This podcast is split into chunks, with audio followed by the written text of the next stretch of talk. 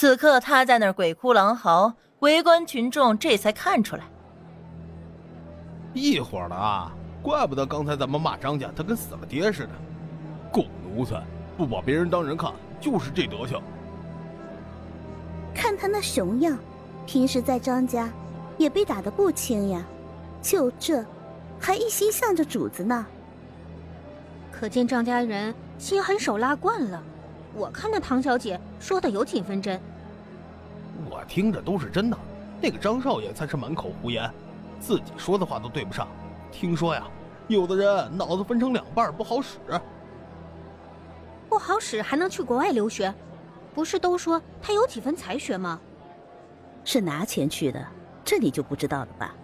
咱们平时知道的那些去留学的，是公费留学，政府出钱。当然了，要考试，选最有本事的学生去的。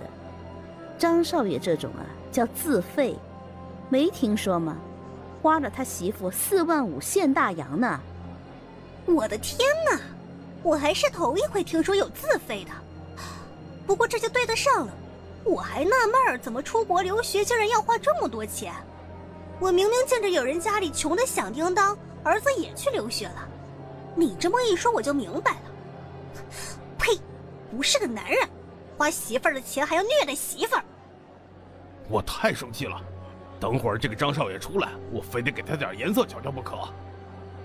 里面的工作人员给了一张凉席，又拿了一壶凉茶，放到了赵胜的身边，就不管了，直接走了。赵胜听着这些人毫无顾忌地谈论着张家的事儿，骂张家，本来想要呵斥，但还是那句话，怕挨打。他是憋住了，凉席上躺着的张老爷，那可是真憋不住啊。这些人平时看见他，恨不得把头低到地上去，磕头的都有。现在居然，哼，都反了天了不成？他睁开眼，猛地从凉席上坐起身。你们住口！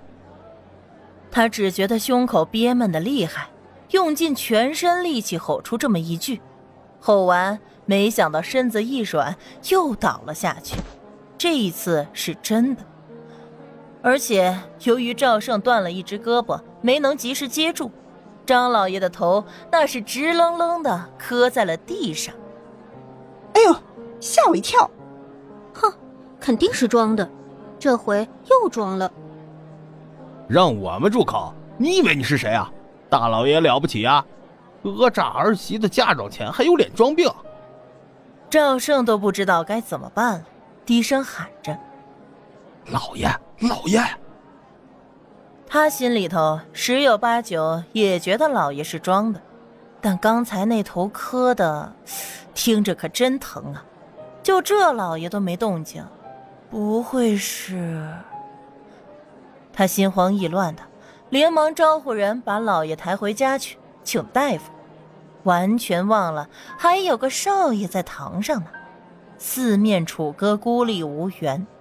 张卫民成为了众矢之的，他只铁青着一张脸，等待着判决。陪审团都说明了理由，并且当场投票。李世光综合了陪审团的意见，开始宣布判决结果。张唐氏告夫案经多方考虑，审判如下：准许原告张唐氏与被告张为民离婚，从此男婚女嫁，互不干涉。二。责令张家一个月内偿还原告张唐氏嫁妆十万元。三，责令被告张为民向原告张唐氏当堂道歉。判决自宣告之时起生效。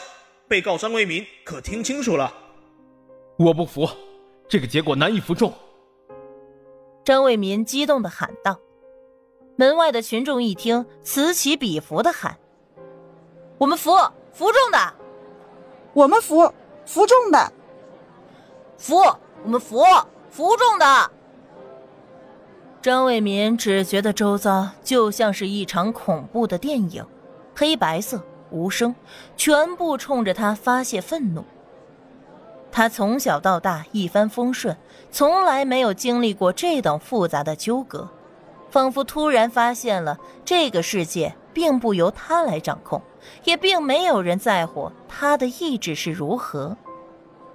被告张为民速速向原告道歉。耳边还在持续响着审判长冰冷的声音，张为民终于忍受不了，愤而离席，仓皇逃走。离开这儿，只要离开这儿就好了。什么开堂审理，就是他的一场噩梦。他是想要离开，可是他低估了围观的百姓，不知道是有意还是无意，人群拥堵在门口，让他无法出去。让开！你们都让开！张卫民脑子里的那根弦崩断了，彻底的失控。揍他！打他！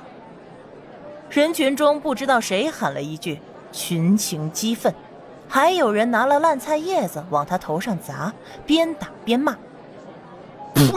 丢我们金南的脸！不要脸，不是个男人！”张卫民捂着头，被淹没在谩骂中。就在这个时候，突然从里面跑出来一个女子，顶着众人的怒火冲上来护着张卫民：“你们不要打卫民哥，要打就打我！”这个声音听在张卫民的耳中，宛若天籁一般。玉芬，是我，卫民哥，我会保护你的。就算所有人都伤害你，我也会站在你身边。程玉芬呼喊着，两个深受感动的男女紧紧的抱在一起。哎呀，这个就是程家的二小姐，那个勾引姐夫的小贱货。哎呦，这光天化日之下。当着咱们那么多人就抱在一块儿了，哎呀，打他们！呸！不要脸！贱人！赶出来的程太太看着这一幕，咬了咬牙，也没敢再往前。看丈夫的意思，已经是不顾女儿的死活了。她现在就算是去了，也捞不着好处。不过。在这种情况下挺身而出，想必女婿会更加的感动，到时候和女儿的感情也会更好。从这方面来看是可行的，名声差点怎么了？落实惠那才是最重要的。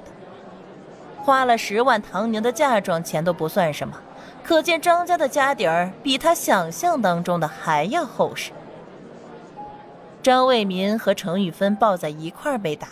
等到好不容易冲出去了，回到张家，才发现家里门户大开，里面传来了张太太的哭声。